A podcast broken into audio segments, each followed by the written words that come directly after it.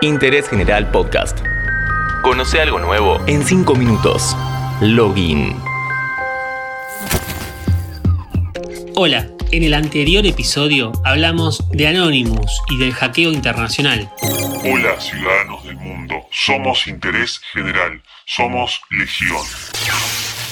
En este podcast nos vamos a ocupar de los máximos exponentes argentinos. Y no me refiero al deporte, artes o ciencia, sino a esta actividad a veces ética y a veces no. Los hackers argentinos. ¿Quiénes son? ¿De qué manera lograron burlar la seguridad? ¿Hicieron plata con esto?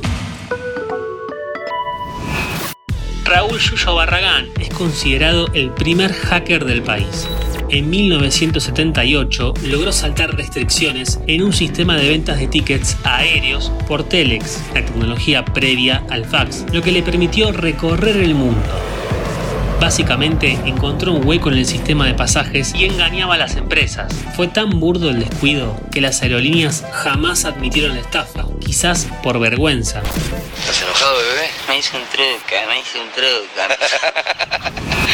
Viajó a donde quiso y en primera clase. Muchos de los pasajes que conseguía los vendió a un precio menor o directamente los regaló. Murió en 2013 en Concepción del Uruguay, provincia de Entre Ríos.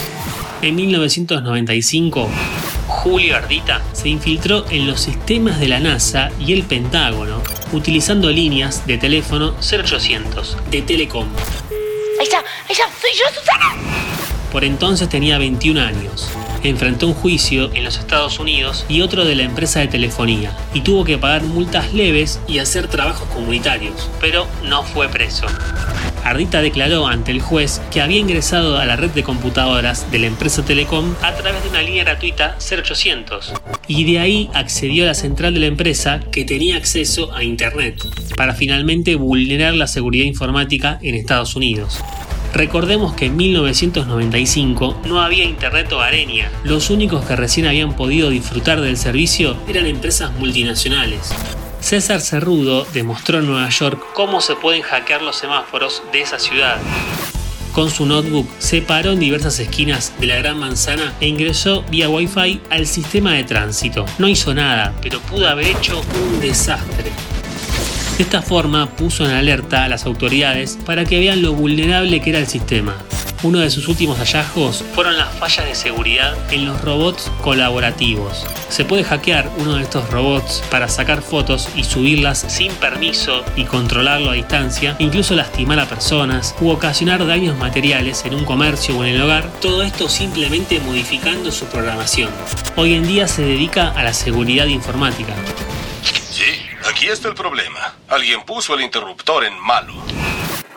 Camus Hacker, o Emanuel Ioselli, con 24 años, se convirtió en el primer hacker en llegar a un juicio oral en la Argentina.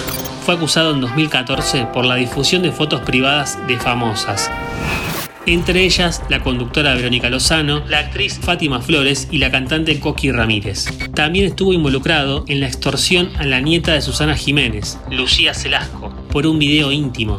En 2015 fue condenado por extorsión a tres años de prisión en suspenso. Como César Cerrudo, existen hackers éticos o de sombrero blanco a quienes se les paga muy bien por encontrar errores en los sistemas. Este es el caso de Santiago López, que con 19 años es el primer hacker argentino en llegar al millón de dólares. Su labor se define como Bug Hunter, un cazador de fallos. A los 16 años cobró por su primer trabajo y lleva más de 1600 bugs encontrados. Es miembro de HackerOne, la mayor plataforma de hacking ético del mundo. Colaboró con empresas como Twitter, Verizon y el gobierno de Estados Unidos, lo que le permitió obtener ingresos que equivalen a 40 veces el salario promedio anual en Argentina. Se compró una casa, dos autos de alta gama y su sueño, como si lo conseguido no fuera suficiente. Mi primer sueño es jugar en el mundial. No, no precisamente, Diego. El objetivo de Santiago López es tener su propia empresa, una compañía que todo el mundo conozca. Estos son los hackers nacionales más relevantes, algunos buenos y otros malos. Sí, claro que somos diferentes. ¿Sabes cuál es la diferencia? Que yo me banco lo que hago. Cada uno elige de qué lado de la fuerza estar. La fuerza está contigo, joven Skywalker. Interés General Podcast. Encontrarnos en Spotify, en Instagram y en interésgeneral.com.ar.